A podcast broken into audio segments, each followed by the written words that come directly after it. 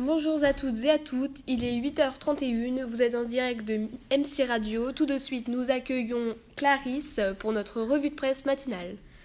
Bonjour à tous, alors aujourd'hui, Maëlle, nous allons nous intéresser au sujet des sectes en France. Très bien, c'est un sujet au cœur de l'actualité qui nous amène à nous poser la question suivante. Peut-on interdire les sectes en France malgré la liberté de conscience? Nous allons tenter d'y répondre tout au long de cette revue de presse, mais dans un premier temps, qu'est-ce qu'une secte?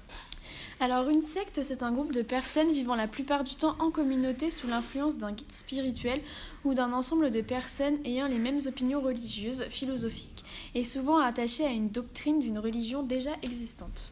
On comprend mieux pourquoi le terme secte a pris ces dernières années une dimension polémique et péjorative, accusé de supprimer une part de liberté individuelle et d'embrigader mentalement ses disciples. De nos jours, on parle plus de dérives sectaires, n'est-ce pas? C'est tout à fait cela. Ces dernières semaines, les sectes ont fait beaucoup parler d'elles, notamment dans la presse. En effet, un article de France Info publié le 10 octobre 2018 évoque la condamnation de 18 mois avec sursis pour la présidente de la secte Les Clés du Futur. L'article nous indique que cette dernière aurait en effet menacé des personnes fragiles, leur assurant qu'elle risquait la mort céleste si elle ne faisait pas de dons à l'association. Elle aurait ainsi récolté 12 000 euros qui lui ont permis d'acheter des bijoux, des meubles, de la nourriture ainsi que de la lingerie fine. De plus, près de chez nous maintenant, un article publié dans le journal Le Parisien le 10 janvier 2019 nous indique que Luce Barbe, gourou de la secte La Ferme des Deux Soleils, a été condamné en octobre dernier pour travail dissimulé et abus de faiblesse, a été interpellé ce jeudi à Moron dans le Morbihan. Plus loin, une victime témoigne lors du procès, je cite, Elle nous a détruits, on aurait pu aller au suicide collectif. Merci pour ces informations. De plus en plus de, gourous se font condamner pour leurs actes, comme nous venons de le voir, comme Aya euh, Goussami, dirigeant de la nébuleuse de Zara, ainsi que deux de ses fidèles, lieutenant Jamel Tahiri et Abdelkrim Khalid, dans l'article de, La Voix du Nord publié le 2 octobre 2018. La nébuleuse de Zara est située à Grande-Sainte depuis 2005.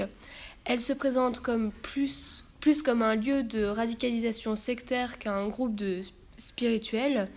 Elle est pour la lutte contre Israël et a reçu des milliers d'euros de la part de ses fidèles. Pour terminer notre revue de presse, le 9 janvier dernier, un article paru dans l'Express par Sylviane Stein évoque un phénomène présent en France, mais bien moins que dans d'autres pays tels que les États-Unis, et donne des chiffres. 30 000 adeptes monistes, donc c'est une secte connue aux États-Unis, dont 7 000 vivent en communauté et euh, entre 400 à 1000 dans notre pays.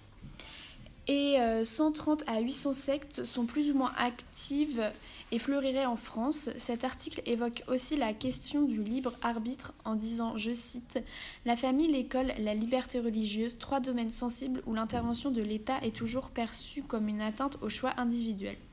Il aborde aussi la position des enfants dans les sectes et propose par ailleurs quelques solutions telles que, je cite, un plan qui souhaite qu'on aide à faire circuler une information précise sur les sectes dans les écoles, les médias et auprès des éducateurs, et la possibilité de donner aux juges des tutelles la possibilité de se saisir des cas litigieux et de mener une enquête au sein même des sectes s'il existe une suspicion de manipulation à l'encontre des adeptes.